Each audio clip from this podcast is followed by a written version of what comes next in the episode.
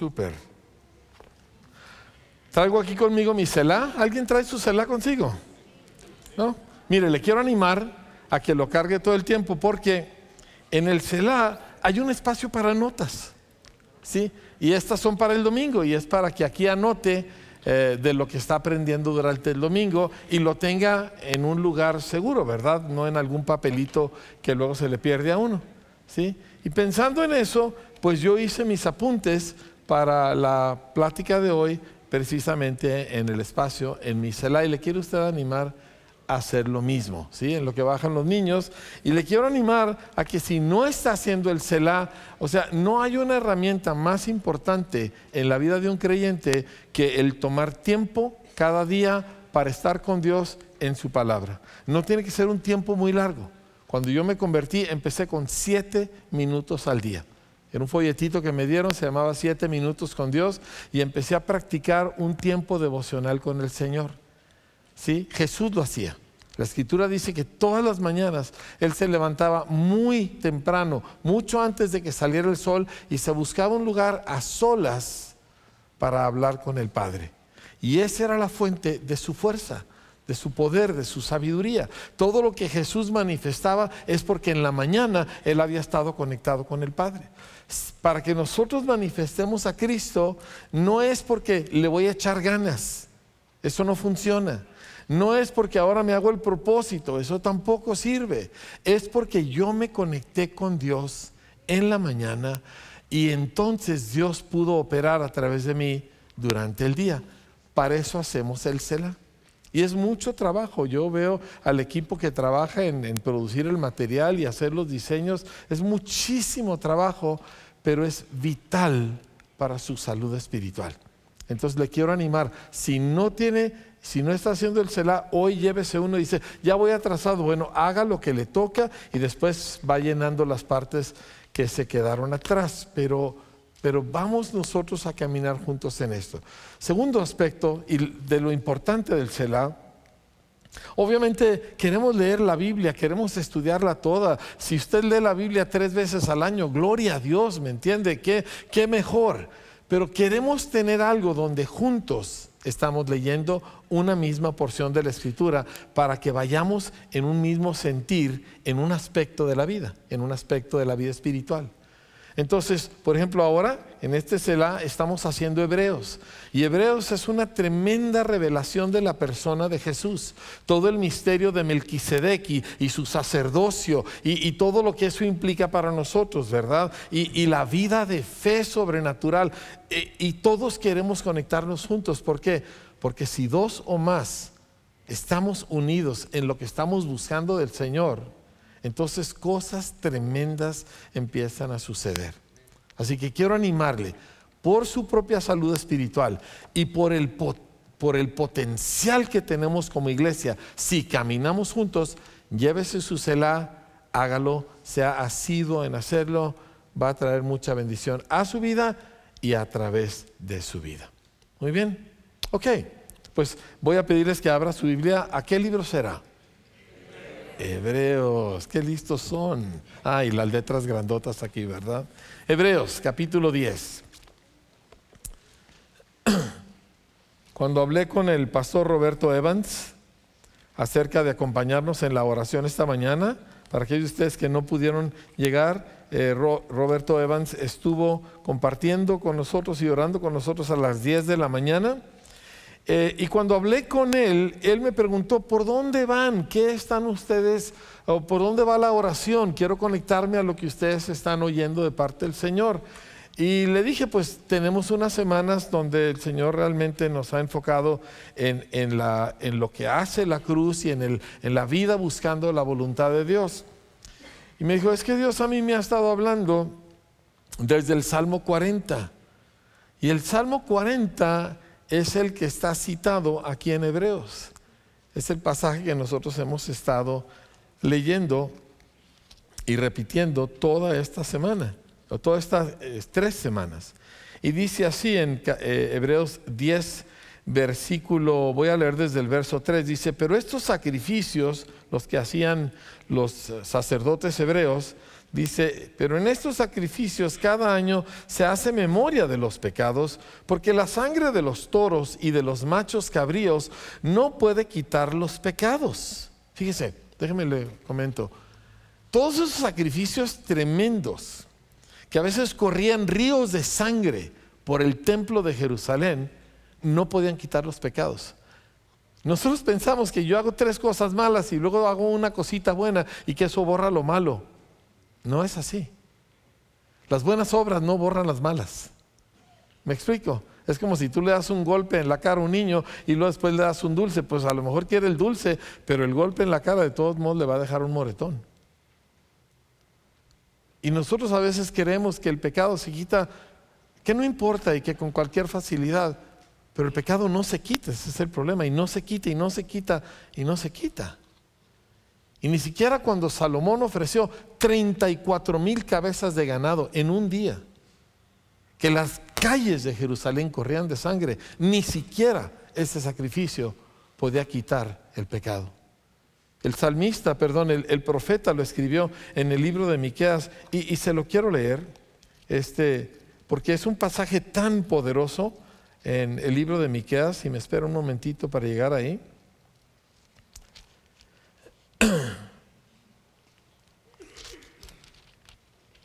Dice, ¿con qué me presentaré ante el Señor? Y adoraré al Dios Altísimo.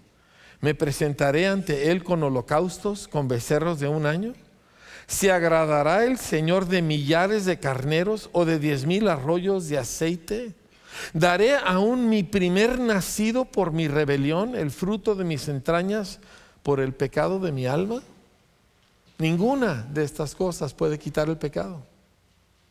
Y por más que una persona pase, y se lo digo porque en los 40 y algo años que tengo pastoreando, he tratado con muchas personas y recuerdo uno en particular, ya está en la gloria, que me confesó siendo ya de siete o más décadas de edad de los pecados de su adolescencia que no podía superar. El pecado no se borra, ni en la, ni en la memoria de Dios, ni en la conciencia de uno. ¿Por qué? Porque no hay nada que pueda borrar el pecado hasta que llegó Jesús. ¿Sí? Cualquier gente que le diga, ah, no, no, no, no, eso, es... el objetivo de Jesús era salvarnos de nuestros pecados.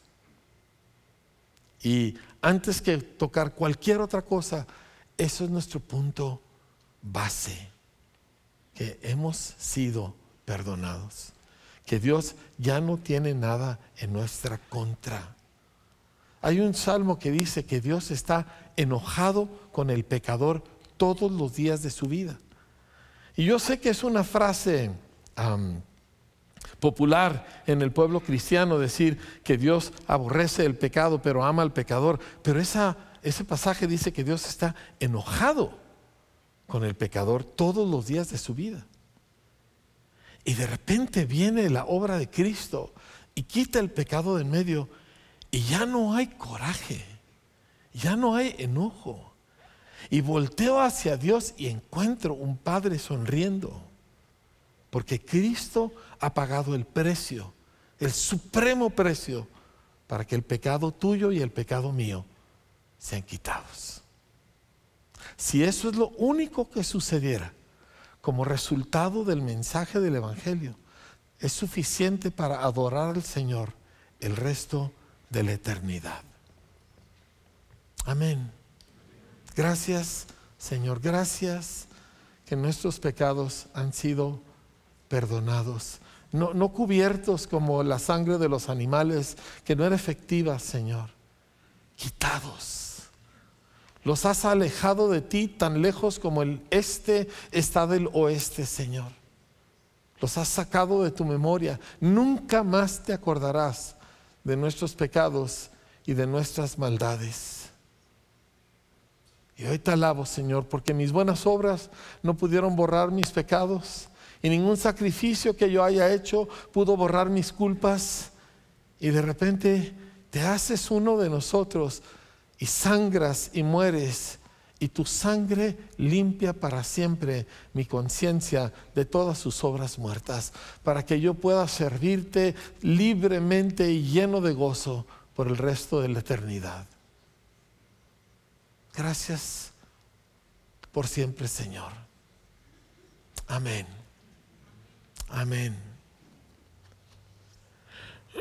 El pasaje continúa y dice, porque la sangre de los toros y de los machos cabríos no puede quitar los pecados, por lo cual, entrando en el mundo, dice, sacrificio y ofrenda no quisiste, pero me preparaste cuerpo.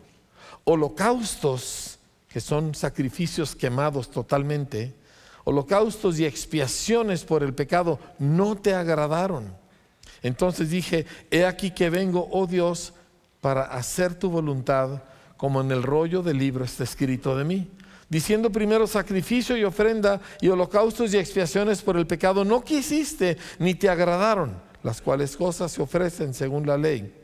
Y diciendo luego, he aquí que vengo, oh Dios, para hacer tu voluntad. Quítalo primero, que era el sistema de sacrificios de sangre, quítalo primero para establecer esto último en esa voluntad que Jesús llevó a cabo, somos santificados como mediante la ofrenda del cuerpo de Jesucristo hecha una vez y para siempre. No porque fui a la iglesia, no porque leí más mi Biblia, y todas esas son cosas buenas y muy valiosas, ¿sí? Y no porque hice una buena obra, somos santificados por la ofrenda del cuerpo de Jesucristo que se hizo una vez y nunca más. El sacrificio es suficiente, es completo. La sangre que Él derramó, que esparció en el lugar santísimo celestial, es suficiente para eliminar todo pecado de todo ser humano, de toda la historia, pasado, presente y futuro, para siempre. En eso somos nosotros aceptos. Por eso Dios nos ha aceptado. Nos ve a nosotros y ve a Jesús. Nos ve a nosotros y ve la sangre que habla para siempre, mejor que la de Abel, dice la Escritura. Nos ve a nosotros y ve a su Hijo que vivió en perfecta obediencia y se ofreció por nosotros. Eso es lo que ve. Cada vez que el Padre voltea a verte a ti, Él no te está viendo a ti, Él está viendo a través de ti y Él está viendo a Jesús que está adentro de ti porque tú creíste en Él. Esta es nuestra vida, iglesia. Esto es donde estamos parados. Todo lo demás olvídalo. Por eso le digo, el día que tú creíste a Cristo, ahí empezó tu vida. Ah, que no, que mi familia, que, mi herencia, que, eh, que nosotros, que olvídate, todo eso es la carne, todo eso va a desaparecer. Es que nosotros tenemos la costumbre, es que yo siempre he hecho esto. Y tu vida empezó el día que tú creíste en Cristo. En mi caso, el lunes 28 de enero de 1980 a las 11 25 de la noche. Lo tengo tan cristalino como si hubiera sido ayer. Ahí empezó mi vida. Todo lo anterior no existe. Y fui un muchachito religioso, no existe. Y estuve yo en diferentes actividades religiosas, nada de eso existe. Mi vida empezó ese lunes. Y la tuya empezó el día que tú creíste en Cristo. Y todo lo demás, nada servía. Dice, pero sí hice cosas buenas, estoy seguro que sí, pero todas estaban contaminadas, porque yo estaba contaminado. ¿Me explico? A ver, ¿cuántos de nosotros podemos pensar en personas que son peores que nosotros? ¿No tienes ahí algún conocido que es peor que tú? Seguramente uno, mínimo, ¿no? ¿No? ¿A poco no es cierto consuelo en pensar? Digo, yo te digo porque hay gente que viene conmigo, eh, con un amigo y dice, pastor, háblele a él, él de veras necesita a Dios. Y digo, ¿y tú? No, no, él, él está muy mal, él necesita a Dios, ¿verdad? Sí. ¿No, no les ha pasado eso? ¿Sí? Pero ah, a lo mejor algunos de ustedes se convirtieron así porque un amigo más pecador que tú te trajo, ¿verdad? Gloria a Dios. Pero el asunto es de que nada ni de lo tuyo ni lo de tu amigo pecadorcísimo, ¿verdad? Nada servía, porque estaba contaminado uno. Y nosotros necesitamos, si vamos a hablar del reino y si vamos a hablar de la voluntad de Dios, nosotros necesitamos plantarnos primero en esta su voluntad. Esta es la voluntad que Él cumplió mediante la cual fuimos aceptados por Dios y ninguna otra. En el momento que nos plantamos ahí, todo el rumbo de nuestra vida cambia todos los afectos de nuestra vida empiezan a cambiar. Nuestras mentes se empiezan a renovar, nuestras vidas se empiezan a transformar, pero es estando parados ahí. Y, platicando con personas, y de hecho una visita especial que hice hace unos días, eh, la parte difícil de aquello es que ah, aceptar que nada de lo que hice vale es muy difícil aceptar que todo lo que hice de alguna manera estaba o desviado o contaminado de alguna forma, es muy difícil porque pues uno tiene su orgullito, ¿verdad? Digo, uno siente que pues, no, no he sido tan malo. Voltear a ver el que me trajo a la iglesia, ese sí es malo, ¿verdad? Pero para plantarnos en la voluntad que nos santifica y nos hace parte de la familia de Dios, necesitamos nosotros aceptar que todo lo anterior tenía que ser perdonado. Y que necesitamos nosotros entender que nada de eso nos servía para poder tener acceso a Dios. Dices, pero mis buenas obras no servían para nada. Claro, una buena obra tiene un beneficio terrenal. Tú tratas bien a alguien, esa persona te va a tratar bien a ti y así. Pero en cuanto a Dios, sin valor. Y batallamos para aceptar eso. ¿Sí? Pero si queremos estar plantados en esta voluntad en la que somos santificados, necesitamos entender que la única razón que Dios nos acepta es por causa de la ofrenda del cuerpo de su Hijo Jesucristo. Ninguna otra cosa nos hace aceptos. Y ninguna otra cosa es necesaria. El sacrificio de Jesús es suficiente. Dígalo conmigo en voz alta. El sacrificio de Jesús es suficiente. Gloria a Dios. Ahora,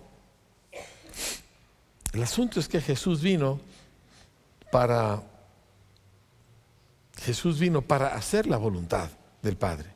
Y esa voluntad, pues tenía todo un caminar, fueron treinta y tantos años de camino, de obediencia, y él su único enfoque era la voluntad de Dios, la voluntad del Padre. Ahora, entienda que Jesús es Dios. Él es Dios el Hijo, igual al Padre, dice Filipenses. Y él no consideró el ser igual al Padre como cosa que aferrarse, sino que Él viene y se hace uno de nosotros, en carne y hueso, para Él hacer lo que ningún hombre jamás pudo hacer, que es obedecer. Porque desde Adán, que estaba, que era perfecto y estaba en un lugar perfecto, ni siquiera Él pudo obedecer. O sea, eh, toda la raza humana, a final de cuentas, hace su propia voluntad. Y Jesús viene y dice, yo vengo para hacer tu voluntad de acuerdo a lo que está escrito aquí. Entonces vemos aquí dos cosas muy importantes. Uno es la definición de mi vida. Mi vida es para hacer su voluntad. Mi vida es para hacer lo que Él quiere. Punto. No hay ningún otro objetivo en mi vida. Y dos, lo califico o lo mido de acuerdo a esto. O sea, yo vengo a hacer tu voluntad como aquí está escrito. Un pequeño adicional es que aquí está escrito y está escrito de mí. O sea, yo estoy en esta Biblia, tú estás en esta Biblia. Porque esto fue escrito acerca de nuestras vidas. Obviamente empezando con Jesús, ¿verdad? En quien se cumplieron todas las profecías. Pero el punto es de que no era simplemente, bueno, yo siento que la voluntad de Dios es esto. No, no. Primero volteamos a ver cómo lo dice la Escritura. Como dicen las tribus de Chiapas, así dice el papel, ¿verdad? Y te vas a ver qué dice el papel y ahí es donde empezamos. Jesús, a mí me impacta mucho que Jesús no usó de sus dones naturales que seguramente tenía, como él no cargaba en sí la naturaleza pecaminosa, su mente estaba completamente limpia, ¿verdad? Su discernimiento era impresionante, su sensibilidad inigualada, y sin embargo él no se basó en eso para hacer la voluntad de Dios, él se basó en lo que estaba escrito. Y desde niño estudió las escrituras. Y por eso Jesús constantemente estaba citando pasajes del Antiguo Testamento. Cuando el diablo lo tienta, le cita pasajes del Antiguo Testamento.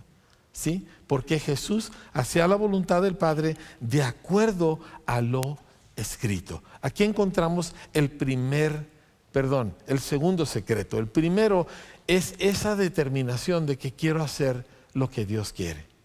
Ese es mi objetivo en la vida. Teniendo eso como base, ahora sí, el segundo es yo lo hago de acuerdo a lo que aquí está. Y sabe una cosa increíble, padrísima, es que la Biblia habla a todas las escenas de tu vida. A todas las decisiones de tu vida la Biblia tiene mucho que decir. Ahora tú dices, bueno, pero la Biblia no me dice si yo debo de vivir en Parral o si yo debo vivir en Chihuahua o si yo debo de hacer esto o aquello, ¿verdad? La Biblia no me dice qué, tal, qué tipo de coche comprar, la Biblia no me dice, no, no es, es cierto que no te va a decir así, pero tiene mucho que decir acerca de cada una de esas cosas. Por ejemplo, vamos a decir que tú vas a comprar un coche, ¿verdad? No más que todavía debes tres meses de renta ¿verdad? Y, este, y todavía no pagas, eh, estás atrasado en la hipoteca de tu casa, pero quieres comprar un coche nuevo, porque qué chido andar en coche nuevo, ¿verdad? Y la Biblia sí tiene que decir acerca de no te endeudes, ¿verdad? La Biblia tiene mucho que decir acerca del daño que vivir endeudado tiene, ¿sí o no?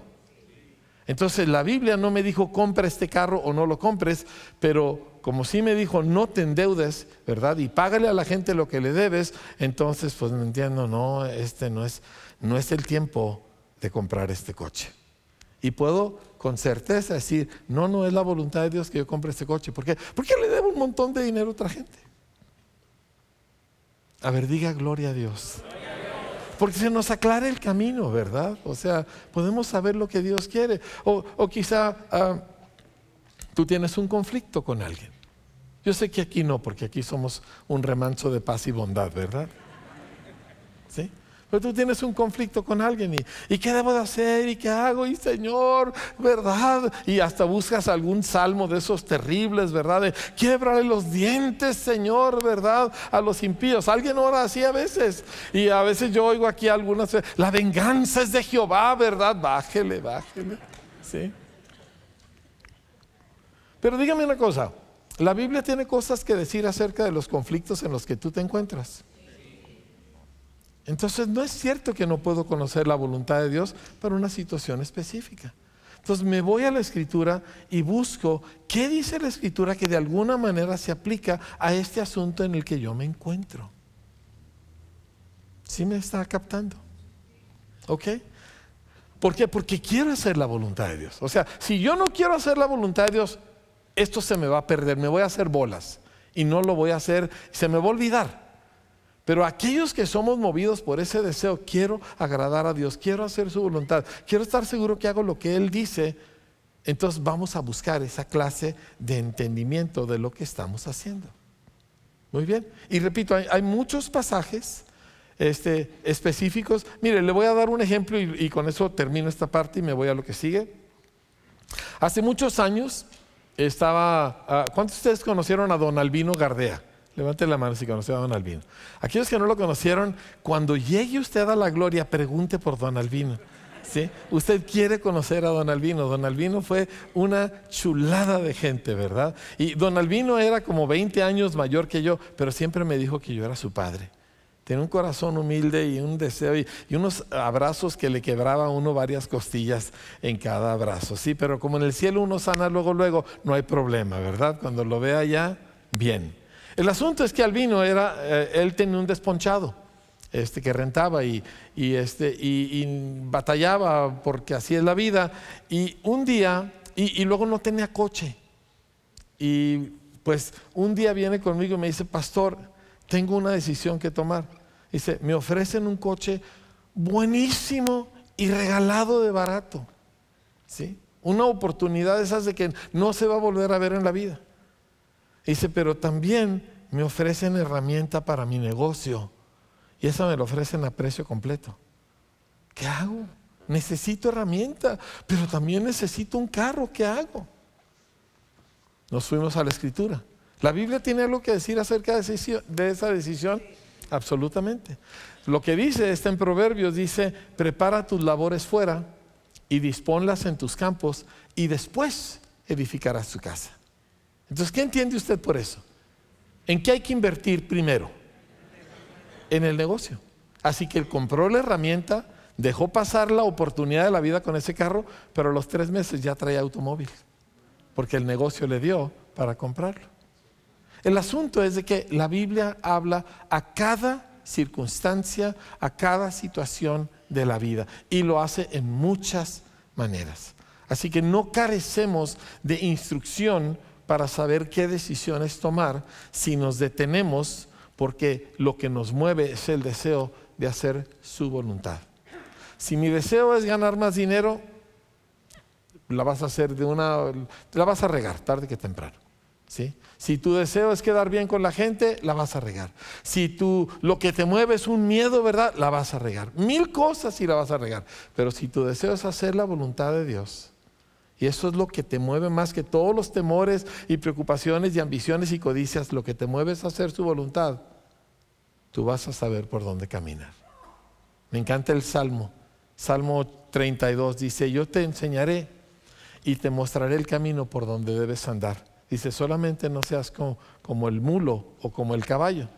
Yo no sabía que Dios también nos decía que éramos mulas, ¿verdad? Pero en fin, dice, que no se acercan a ti a menos que les jales con un cabestro. O sea, gente que solo se acerca a Dios por situaciones, ese es el cabestro. Estoy enfermo, Dios mío, tengo una deuda enorme, Señor, ayúdame. Tengo una situación familiar, Señor, interven. Ese es el cabestro. Esa gente nunca entiende el camino de Dios. Pero el que se acerca, por eso hemos hecho el Selah, el que se acerca no porque tiene una situación, sino porque se quiere acercar, él conocerá el camino por donde debe andar. Por eso es tan valioso, esencial, indispensable que tú tomes el tiempo todos los días para tener ese acercamiento personal con el Señor porque se te va a aclarar el camino. Muy bien.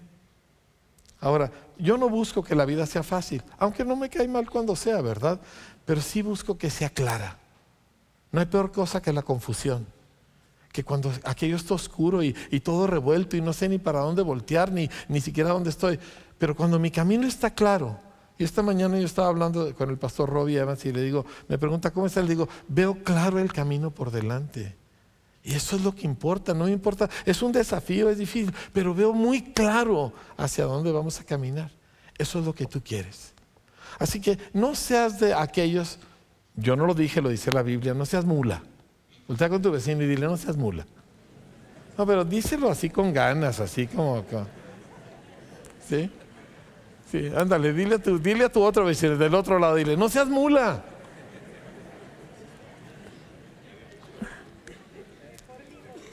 Mejor nadie voltea a ver a la pastora, ¿eh? porque a ella le sale más profético el asunto.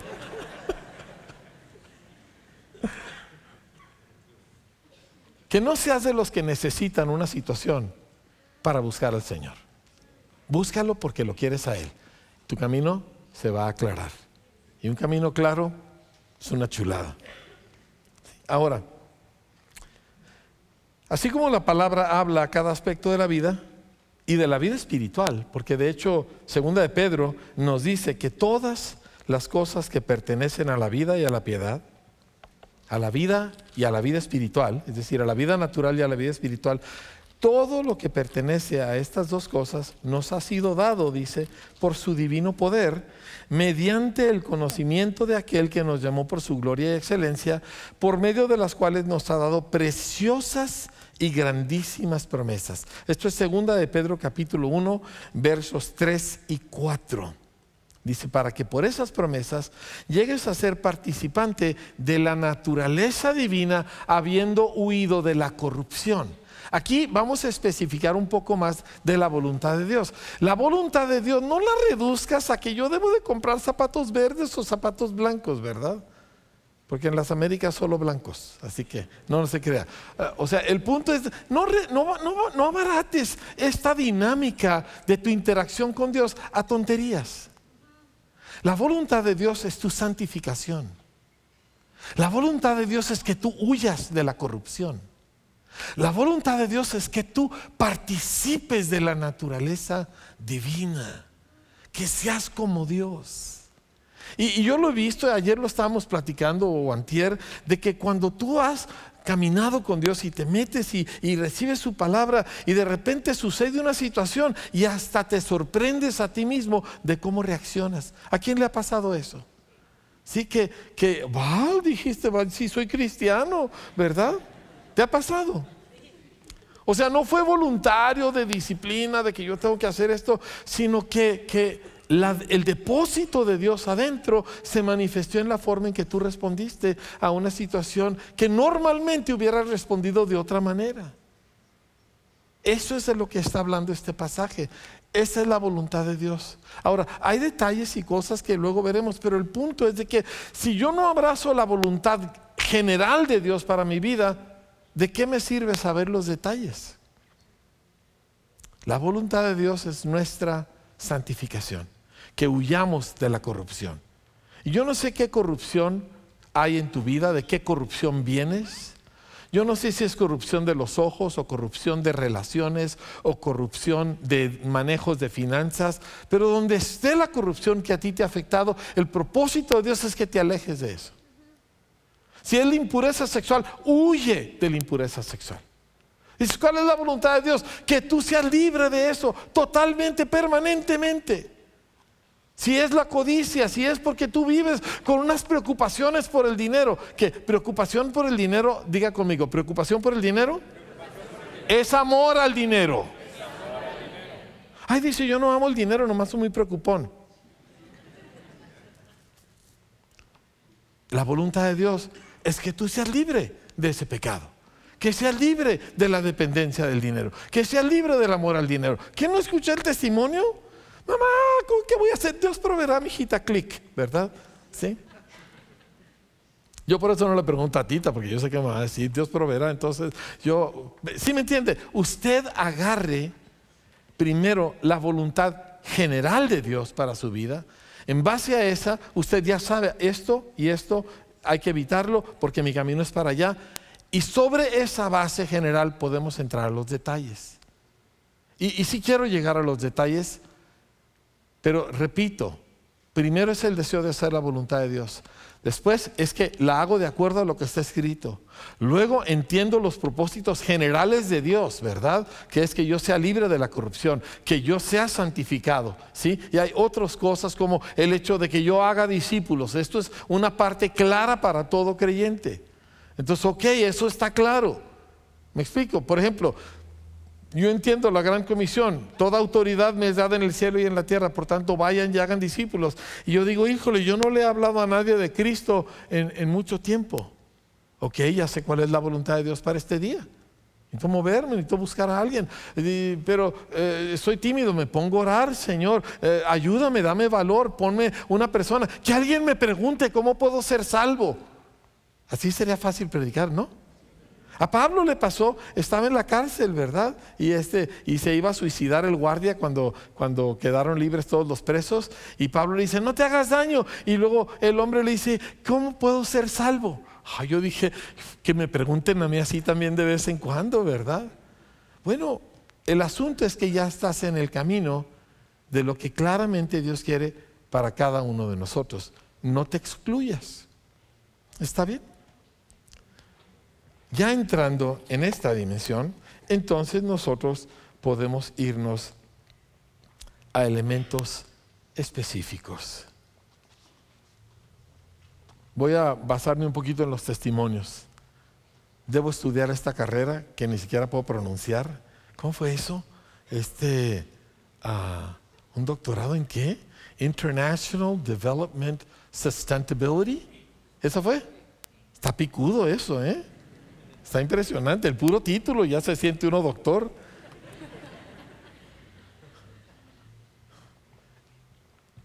¿Debo de tomar esa? ¿Debo de tomar otra? ¿Debo de abrir una guardería? ¿No debo de abrir una guardería? ¿Debo de pelear por, por un reconocimiento oficial o, o me quedo así como estoy? Ahí no siempre tenemos claro cómo proceder. Entonces dices, ¿cómo, ¿qué hago ahí? Primero pregunto. O sea, lo primero que tengo que preguntar es, ¿será eso la voluntad de Dios? Es nuestra base. Y si tú empiezas a, percibir, creo que Dios quiere que haga esto, y no estás seguro, porque en estos detalles a veces es un poco nebuloso, ¿verdad? Pero ok, este, ah, va de acuerdo con la escritura, porque pues dice la escritura que, que, honremos al rey, que estemos sujetos a las leyes, así que sí, sí quiero que mi guardería sea certificada por el gobierno, porque pues eso va de acuerdo con la Biblia, ok, perfecto, pero este, debo de seguir este proceso y a qué le debo tirar. Em, y, empiezo a sentir, creo que Dios está indicándome esto. ¿Por qué? Porque todos los días eh, se me viene a la mente, oro al respecto, creo que es algo que va a dar un buen testimonio, ¿verdad? Este, que esto es algo que va a honrar al Señor y, y va a beneficiar a otras personas. Entonces creo que esto es Dios, creo que esto es Dios. Nunca hagas nada de estas cosas donde no estás claro hasta que tú tengas por lo menos una noción, creo que es Dios. Yo siempre le pregunto a la gente, oye, ¿esto qué vas a hacer? Eh, ¿Es algo que Dios te dijo? Pues estoy orando mucho. Eso no fue lo que pregunté. ¿Se ha oído esa frase? Salir de su propia boca. Estoy orando mucho, pero esa no es la pregunta. La pregunta es si Dios te ha hablado. Pues no sé, entonces todavía no es tiempo de actuar. Si tú no tienes ni siquiera un indicio de que algo sea la voluntad de Dios, no es tiempo de moverte. Todavía no. Porque nosotros nos movemos por la voluntad de Dios, por lo que Dios nos ha dicho. Jesús lo dijo muy claro en Juan capítulo 5. Fíjese, él dijo, yo solo hago lo que veo a mi Padre hacer. O sea, nosotros somos imitadores de Dios, ¿verdad? Entonces cuando captamos algo, cuando vemos algo, este, eh, por ejemplo, ¿Dónde está Lucha? Lucha me mete en líos a mí, ¿verdad? Porque eh, no es la única, pero, pero, pastor, tenemos que tener una secundaria. Y pastor, tenemos que, y lo está grandota Lucha, ¿me entiende? Entonces uno tiene que oírle. Y pastor, tenemos que tener una secundaria. Y ya estamos construyendo una secundaria. Es más, ya casi la terminamos. Y están surgiendo maestros de oficios de un lugar y de otro. Hoy me acaban de hablar de uno más, ¿verdad? O sea, increíble. Pero todo empieza con alguien que tiene una carga y una sensación y creo que esto es Dios y creo que esto es Dios y creo que esto es Dios y empezamos a buscar. Cuando tú empiezas a tener la noción de que Dios te está dirigiendo por ahí y, has buscado en la escritura y si armoniza con la escritura, es cuando puedes empezar a buscar consejo y puedes empezar a moverte. Antes no si no tienes ninguna noción de que esto es Dios, pero es que la necesidad, hay muchas necesidades en el mundo. Si por necesidad fuera, ¿verdad? Pues eh, ya tendríamos más trabajo de lo que jamás podremos nosotros ah, atender. Pero es más que eso. Creo que Dios, creo que Dios está hablando, creo que Dios nos está mostrando. Esta mañana nos llegaron unos uh, videitos y unos mensajes de Raúl y Mike Reyes que acaban de llegar en Israel. Israel ahorita no es el momento más adecuado para visitar, pero ellos tienen esa carga y, están seguros de que Dios los ha llamado a hacer algo ahí y, nos pidieron oración, pero están haciendo lo que ellos, después de mucha oración y de tomar consejo y de considerar varios elementos, están concluyendo, Dios quiere que hagamos esto. Y cuando eso es lo que nos mueve, Dios sabrá guiarnos, aun cuando no está tan claro el camino de esa decisión particular. Se lo leo de las palabras de Jesús. Respondió entonces Jesús y les dijo, de cierto, de cierto les digo, no puede el Hijo hacer nada por sí mismo, sino lo que ve hacer al Padre, porque todo lo que el Padre hace, también lo hace el Hijo igualmente. Jesús no hacía nada más que lo que veía hacer al Padre. Entonces, aquí hay una pregunta para cualquier cosa. ¿Qué está haciendo Dios? Dios está metido en esto. Por ejemplo, y, a mí me gustaría, Tita, si puedes pasar para ayudarnos con lo que hablamos hace ratito. ¿Sí? Este, ¿Por qué estamos nosotros metidos en educación? Yo soy pastor. Hay mil pastores que me dirían, ¿por qué estás desperdiciando tu llamado cuando tú deberías de estar dedicado solo a la predicación? ¿Por qué estás invirtiéndote en educación? Porque empezamos a darnos cuenta que era algo que a Dios le importaba. Y no nos lo quitábamos de encima. O sea, yo no estoy en la educación porque soy educador, ni estoy en la educación porque no tiene otra cosa que hacer, como se los he platicado antes. Estoy en la educación porque Dios me permitió ver algo. Y me di cuenta, Dios está peleando por esta necesidad y, y, yo estoy buscando a quién más pasarle la estafeta y decirle, tú encárgate, ¿verdad? Porque hay gente mejor y más capacitada que yo para esto. Pero me doy cuenta, Dios quiere y luego nos lo ha confirmado con palabras de, gente en autoridad espiritual que nosotros respetamos profundamente. Entonces, inclusive se nos han venido dificultades en, algunos de los proyectos que tenemos hemos tenido algunos obstáculos que, mire, mm, ya tenemos todo listo, ah, no, esto está mal. Y luego ya tenemos todo listo, ah, no, pero falta esto. Ya tenemos, ah, no, es que cambió la ley, ahora hay que hacerlo así. Yo estoy, y, y de plano yo oré al Señor, le dije, Señor, la estoy regando, dime. Porque la voluntad de Dios a menudo se va a topar con obstáculos. Y le dije, Señor, dime si estoy equivocado.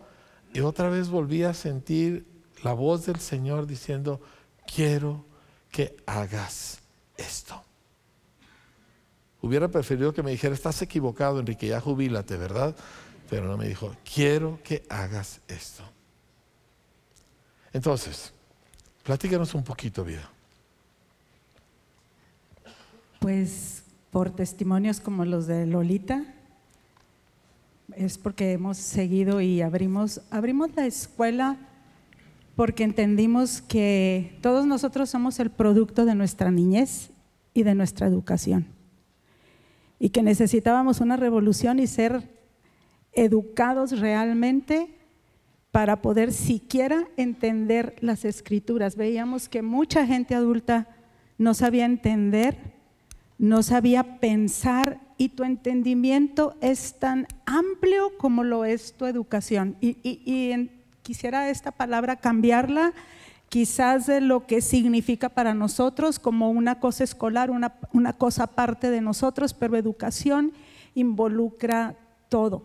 Y te quiero eh, este, es leer un escrito que estamos, que vamos a pasar a todas las personas que van a ir a Conecta cuando nos lanzamos a la escuela nunca nos imaginamos los alcances de la escuela, ni mucho menos el fruto de los alumnos que íbamos a tener, de los papás comprometidos como, como Lolita. Hay cosas, yo, pues nosotros sabíamos el testimonio de ella, eh, su esposo eh, con recursos de nada, no solamente era amargada, ella nos platicó un día que estaba muy Ah, que era muy acomplejada y se mantenía encerrada en un cuarto cuando vio la posibilidad de que sus hijos tuvieran un futuro diferente y trabajó y después ella ayudaba a otras mamás que no podían entrar a la escuela para hacer tortitas, para hacer comida, para hacer muchas cosas para que tuvieran a sus niños en la escuela.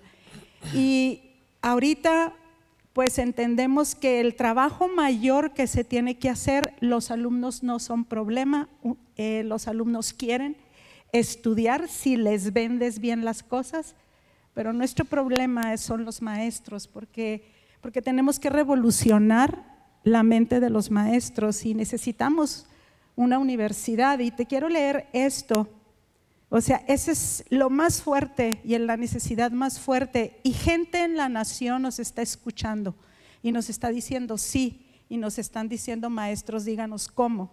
Y nos están, entonces no es que no quieras, ya estás metido en algo muy fuerte. Y este escrito es algo que me gustaría mucho que tener toda su atención. Dice, construyendo el futuro a través de la educación, inspirando para transformar el aprendizaje. Pensamos que conocimiento conseguiría un ser humano ideal. Pensamos que bajar la guardia, no ser autoritarios, nos haría tener un mejor acceso a nuestros alumnos. Pensamos que más información, más métodos modernos producirían el máximo desarrollo humano. Sin embargo, en medio de los más grandes avances tecnológicos, descubrimientos y conocimiento, jamás había habido en la historia tanta ignorancia. Jamás había habido menos entendimiento, Jamás se había multiplicado la violencia, la avaricia como en esta época. Las personas se han convertido en el negocio más lucrativo que existe. Nunca había visto la cantidad de millones y millones de personas en esclavitud, etcétera, etcétera, etcétera. Dice, ¿por qué no atrevernos a creer que podemos lograr un verdadero cambio? Hacer un lado tantas atracciones y modelos de un mundo caótico, en crisis, resquebrajado y poner cimientos reales, reconsiderar la fuerza de los valores del carácter, de la justicia, del conocimiento, de la fe, del temor de Dios. ¿Acaso no dice la escritura en Proverbios 1.7, el principio de la sabiduría es el temor de Dios? Y Colosenses 2.3 de Jesús hablando dice, en quien están escondidos todos los tesoros de la sabiduría y del conocimiento en Cristo Jesús. Cristo Jesús no es religioso. Todos los tesoros del conocimiento y de la sabiduría están en Cristo. ¿Por qué no atrevernos a creer que una formación integral lo cambia todo? Hombres y mujeres a través de la historia invirtieron su vida en lo que en realidad importa, formar seres buenos y justos, llenos de inteligencia y sabiduría, los que buscan el bien de los demás. Les costó persecución, despojo, destierro, inclusive la muerte. Justicia siempre implica guerra. ¿Quién les enseñará a la nueva generación que la justicia y la verdad siempre triunfarán? ¿Quién irá con ellos y les acompañará cuando tengan que levantarse? ¿Quién les enseñará cómo responder cuando sean traicionados? ¿Quién les enseñará que las palabras importan? Que las utilicen de manera escasa, clara y precisa. Educación se da en el coraje, en la valentía, en la determinación, en la fe. El mundo está esperando lo real y lo auténtico. Si es alcanzable, lucharán por ello. Debemos ganar esta batalla. Debemos vencer la ignorancia. Aún hay gente que será llamada. Aún tenemos mucho por qué caminar. Esto es algo que que está en nuestro corazón la conferencia de Conecta. Estamos esperando más de, 2000, más de 2.000 educadores de toda la República y de otras partes de Sudamérica. Vienen estos gente que ha sabido educar, dos modelos de educadores muy extraordinarios. Una persona de Londres, Inglaterra, que trabaja con, con niños de, de barrios muy vulnerables en Londres y que sus alumnos ah, llegan y entran a las mejores universidades. Y hay otro profesor también que tiene como 35 años, también trabaja en, trabajando. En, barrios bien ah, desafiantes y sacando alumnos y sacando y cambiando, cambiando todos los lugares por donde dan clases. Eh, es algo muy extraordinario, como dice el pastor, eh, hasta que se abre el entendimiento a través de la educación. Y quiero contar este testimonio muy, muy impactante para nosotros porque ahorita las, las mejores universidades del mundo se están juntando por todo lo que viene y porque no han logrado los resultados y están tratando de decir cómo enfrentamos lo que viene. Y hubo una conferencia de educación con las mejores universidades del mundo en el TEC de Monterrey. Este, y esta Instituto La sí, esta semana pasada están hablando de todo lo que es inteligencia artificial, de todos los retos, y, o sea, impresionante, ¿no? Llegó las universidades de Harvard, de Princeton, de Singapur, de las mejores de las mejores. Instituto de las Américas fue invitado, este, muy sorprendente para nosotros fue, este, fueron una de las escuelas VIP, invitados especiales del TEC, eh, nos consideran escuela alianza del TEC de Monterrey, en la mira total del TEC. El director tuvo contacto con, con todos estos rectores de Harvard, de todos estos lugares. No lo digo por grandeza, pero lo estoy diciendo porque, porque ellos mismos están diciendo, los muchachos salen de las universidades y van a los doctorados y no saben leer. Este, y no saben pensar y no saben hacer las preguntas correctas. Este, porque necesitamos trabajar en las bases, necesitamos trabajar en el corazón de los maestros, de los educadores. Necesitamos un trabajo muy intenso. Ayer para mí me, me dio una alegría hablando de la voluntad de Dios venía una de las personas que considero en México uno de los educadores más claves por el corazón tan precioso que tiene con los niños. Es un maestro que tiene que sabe conectar con los niños, que siempre está buscando cómo, qué es lo que, cómo le hago para que aprendan, siempre tiene ideas increíbles. Este, tiene una escuela en Querétaro y él venía emocionado porque iba a llegar llevar a sus alumnos, este, quería hacer un viaje exploratorio porque iba a llevar a sus alumnos en junio a la sierra, ta, ta, ta, por coincidencias o diosidencias, pasa a saludarnos y es peligroso llegar a saludarnos, ¿no? Este, a la casa, llega a la casa, se sienta y empieza a platicarnos, ¿verdad? Pues a mí me encanta oírlo porque tiene muchas cosas que nosotros podemos aprender de él. Pero empezamos a platicar y empezamos a decirle que es educación. Y en eso dice, no, ya no voy a continuar mi viaje. Iba a las barrancas, la rumorosa, la rumorosa, ¿dónde dijo? La, la, acril, pero dice, me está esperando ese lugar porque ahí me convertí, ahí vi la grandeza de Dios después de entender lo que se requería de él, dice, no, me regreso a mi casa. Me regreso porque sé por dónde tengo que ir. Y yo quiero que la congregación, como en todas las cosas, ha, se ha, o sea, ha corrido con nosotros y en el camino va entendiendo, en el camino vas entendiendo lo que se requiere cómo necesitamos crecer, cómo necesitamos tantas cosas. Pero nada, mis hermanos, nada, nada, nada te da más satisfacción y más gozo y todo que ver este muchos llegarán a lugares muy prominentes, otros no. Otros estaremos desde acá. Seguiremos, seguiremos. Otros van a ser abiertos hacer una ayuda, otro tipo de ayuda para llevar a cabo el propósito de Dios. Pero el propósito de Dios es de veras que México tenga otro tipo de formación y otro tipo de entendimiento para que pueda entender las escrituras. Así es. Entonces, así estamos. A veces el camino es, tú dices, este proyecto ya está todo todo. O sea, se debió haber hecho, hace dos años debió de haber estado terminado y ni siquiera está empezado. Y dices, ¿por qué me detuviste, Señor? ¿Por qué me llevaste por otro lugar? Pero entendí por qué necesitaba yo caminar por todo este lugar y esperarme, porque ahora más o menos entiendo por dónde es por donde debemos de caminar. Pero todos nosotros diciéndole, sí, Señor. Un día toda la iglesia abrazó con nosotros la escuela, todos cooperamos para la escuela. Ahorita necesitamos todos orar, seguir orando, orar con nosotros por Conecta. Va a ser estamos arriesgándonos a todo, desde económicamente en todos los sentidos.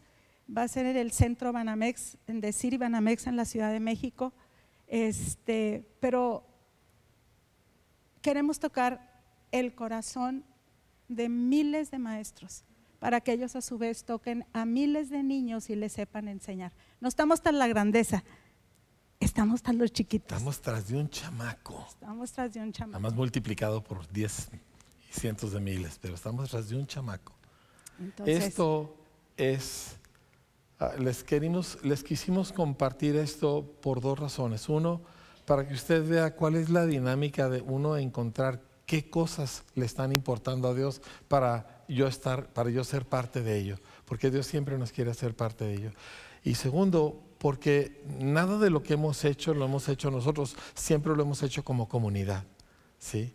Y para nosotros es muy importante que usted también voltee y vea, diga, le importa a Dios la niñez de nuestro país y de nuestro continente y le importa que ellos tengan toda otra forma de entender y de pensar.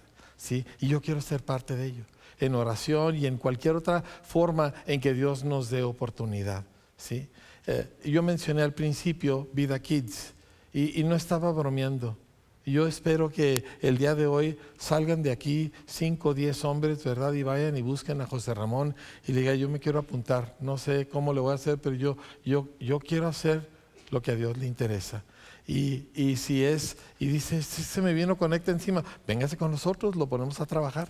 ¿sí? Este, Nos platicaba Rebeca que ella, e- ella fue la que estuvo en Vida Kids. ¿O ¿De cuál de las hijas de Lolita? ¿Quién?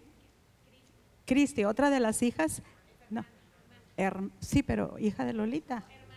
Ah, hermana de Lolita. Ella cuando sa- sale de aquí, llega a Estados Unidos a, su congregación y lo primero que llega haciendo todo lo que vio aquí. Poniéndole uniforme a los maestros, este, ordenando todo. Y vale la pena porque en realidad estar en esta congregación es ser educado. Usted llegó y de pronto, de pronto como, como me dice Ruth, es que en todo estamos siendo formados y en todo estamos siendo formados. Eso es educación. Educación no, no se refiere a la escuela en sí, pero a esa formación y eres educado y eres educado y eres cambiado y eres, y eres tratado y eres todo. Pero yo quiero animarnos que entienda, usted dígale, bueno, no entiendo por qué educación, que pueda entender y, y pueda, que, que pueda soñar con nosotros y que la universidad por fin sea levantada y la gente que necesita llegar para formar los currículums llegue.